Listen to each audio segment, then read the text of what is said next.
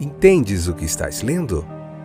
O podcast que te leva através das páginas da Bíblia, livro por livro, capítulo por capítulo. Uma exposição bíblica emocionante. Aperte os cintos e embarque comigo nesta viagem.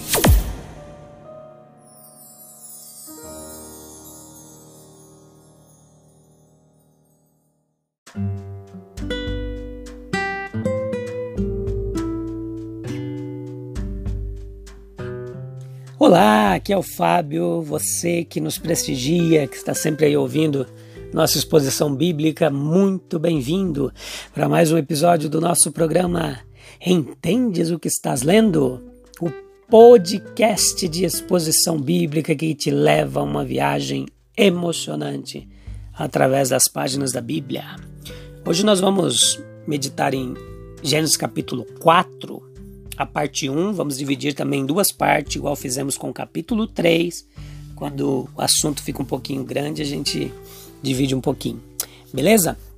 Então, aqui no capítulo 4, agora nós estamos diante de um outro começo, o da sociedade pecaminosa.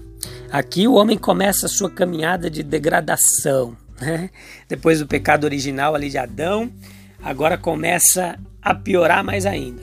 Então, é, o caminho para o reino de Deus ele está nascendo, mas aquela sociedade pecaminosa ela vai se corrompendo cada vez mais. Nós vemos aqui no capítulo 4.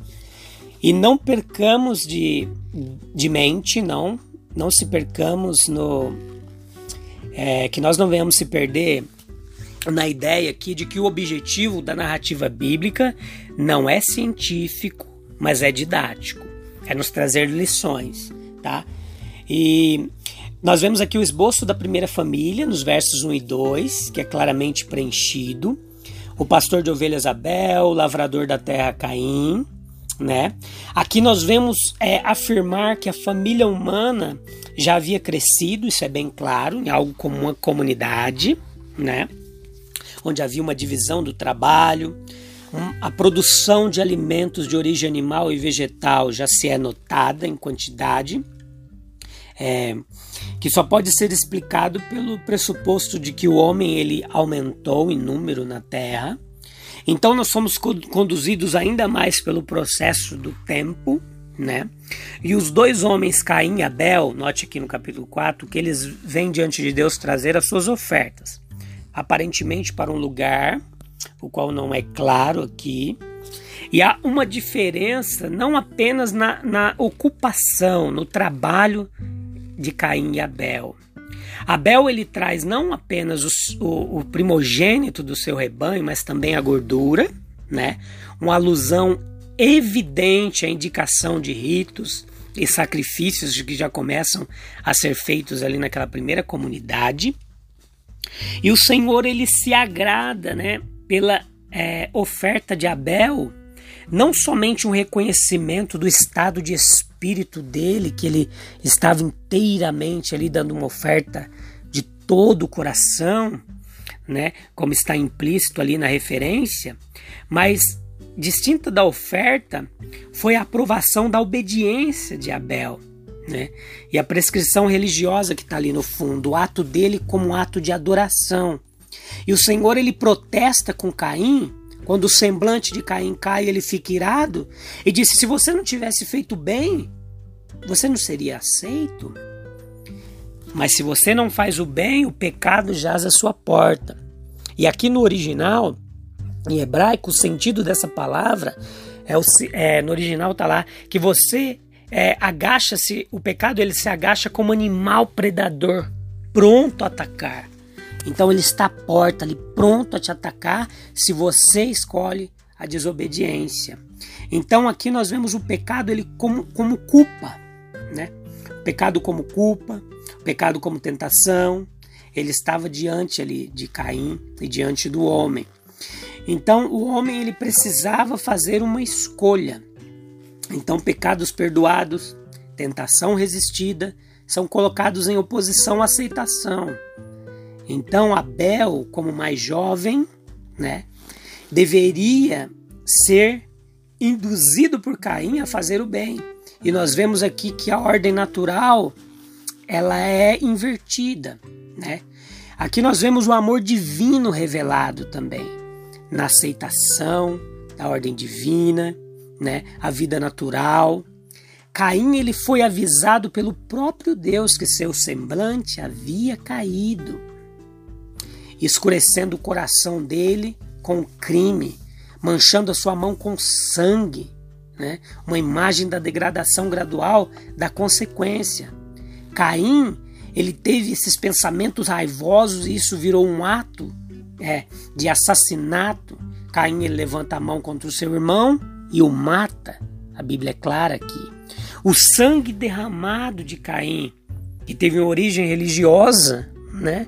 É, os dois foram oferecer algo a Deus e aquela aquele sacrifício ele se torna uma rixa, uma briga, um motivo de inveja, de ciúme e de guerra entre os dois. Né? Então, nós vemos quando Deus se aproxima de Caim diz assim: Aonde está Abel? Parecido com a mesma pergunta que ele fez a Adão, né? Aonde estás, Adão? Agora ele pergunta a Caim: Aonde está Abel, Ca Caim? Então, ele não sabia, né? Ele sabia onde estava o corpo, né? Mas ele falou: ah, Eu vou dar conta do meu irmão, onde está meu irmão? E aqui nós vemos a expressão da lei de Deus, né, bem clara, de que nós somos responsáveis pelo bem-estar do nosso próximo. Né? Então ele diz: Eu sou guardião do meu irmão? Certamente que sim. Deus nos cobra né, sobre os nossos irmãos e os nossos semelhantes. Aqui está implícito e explícito também o mandamento de que devemos amar o nosso próximo como a nós mesmos, o que se tornou a lei mosaica e o mandamento reafirmado por Jesus Cristo. Quem é meu vizinho? Quem é meu próximo? Né? Abel, ele é o caráter da vida humana, um sopro como está escrito no Salmo 103,15, para onde eles estão indo? E conhecemos o caminho da salvação. Nós somos luz para iluminar os nossos semelhantes. Nós temos responsabilidades.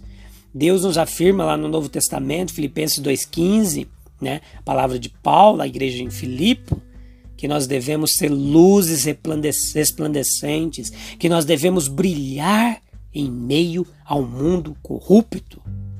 Essa é a vontade de Deus. Essa é a nossa chamada.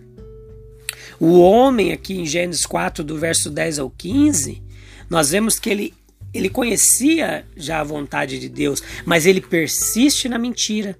Ele insulta a majestade divina, ele insulta Deus no seu próprio trono, ele desafia Deus pela sua é, autoafirmação, pelo seu desejo de autossuficiência, de fazer a sua vontade acima do mandamento divino. Ele endurece o coração, ele se enche de um desespero louco, né? Então, nós vemos aqui o sangue do chão clamando a Deus. Caim, ele é amaldiçoado. O chão, ele abre a boca para receber o sangue do irmão, mas o solo se recusa a servir ao assassino. Então agora Caim na terra, como Deus diz, vai ser um vagabundo, vai ser um errante, um fugitivo. Ele é expulso da face da terra.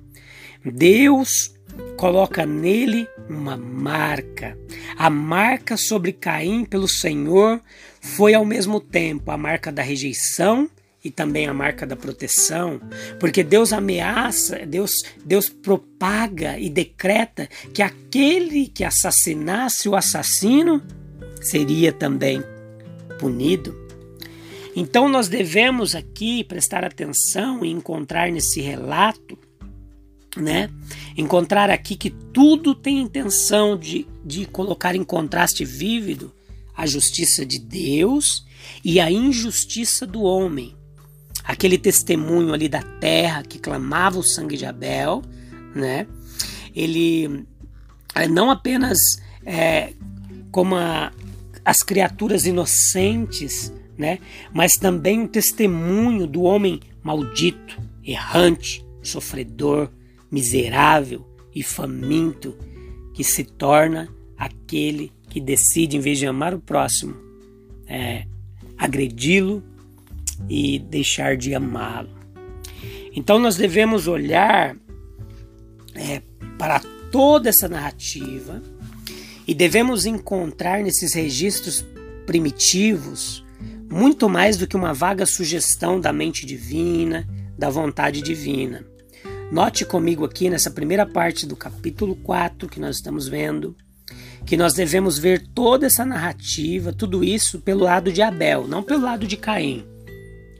A verdade contida aqui nesse texto é que é Deus que purifica a sociedade de seus homens com seus princípios malignos e faz com que o próprio sangue de Marte, o próprio sangue daqueles que são mortos num ato de bondade, se torna uma proclamação da justiça de Deus. Então nós tem, não temos que responder a pergunta: e quanto a Caim? Né? Muitos perguntam: e a Caim? Ele está protegido da violência. Ele tem permissão para se arrepender e retornar. Então, do conflito entre esses dois mundos, de Abel, mártir que é morto em seu ato de bondade, e Caim, que é pego no seu ato de maldade, o conflito entre esses dois mundos é que surge o propósito divino. O mal, ele é afastado. O mal, ele é rejeitado. E o bem, ele triunfa eternamente. Então, eu te espero no próximo programa para a gente continuar meditando aqui nesse capítulo 4 e nós vamos concluir e você vai entender melhor toda essa mensagem do capítulo 4, beleza? Leia o capítulo 4 com calma, ouça a explanação bíblica, compartilhe com seus amigos e irmãos. Eu te espero no próximo programa, capítulo 4, parte 2, nós vamos ver no próximo programa. Beleza? Um abraço, fique com Deus. Até breve.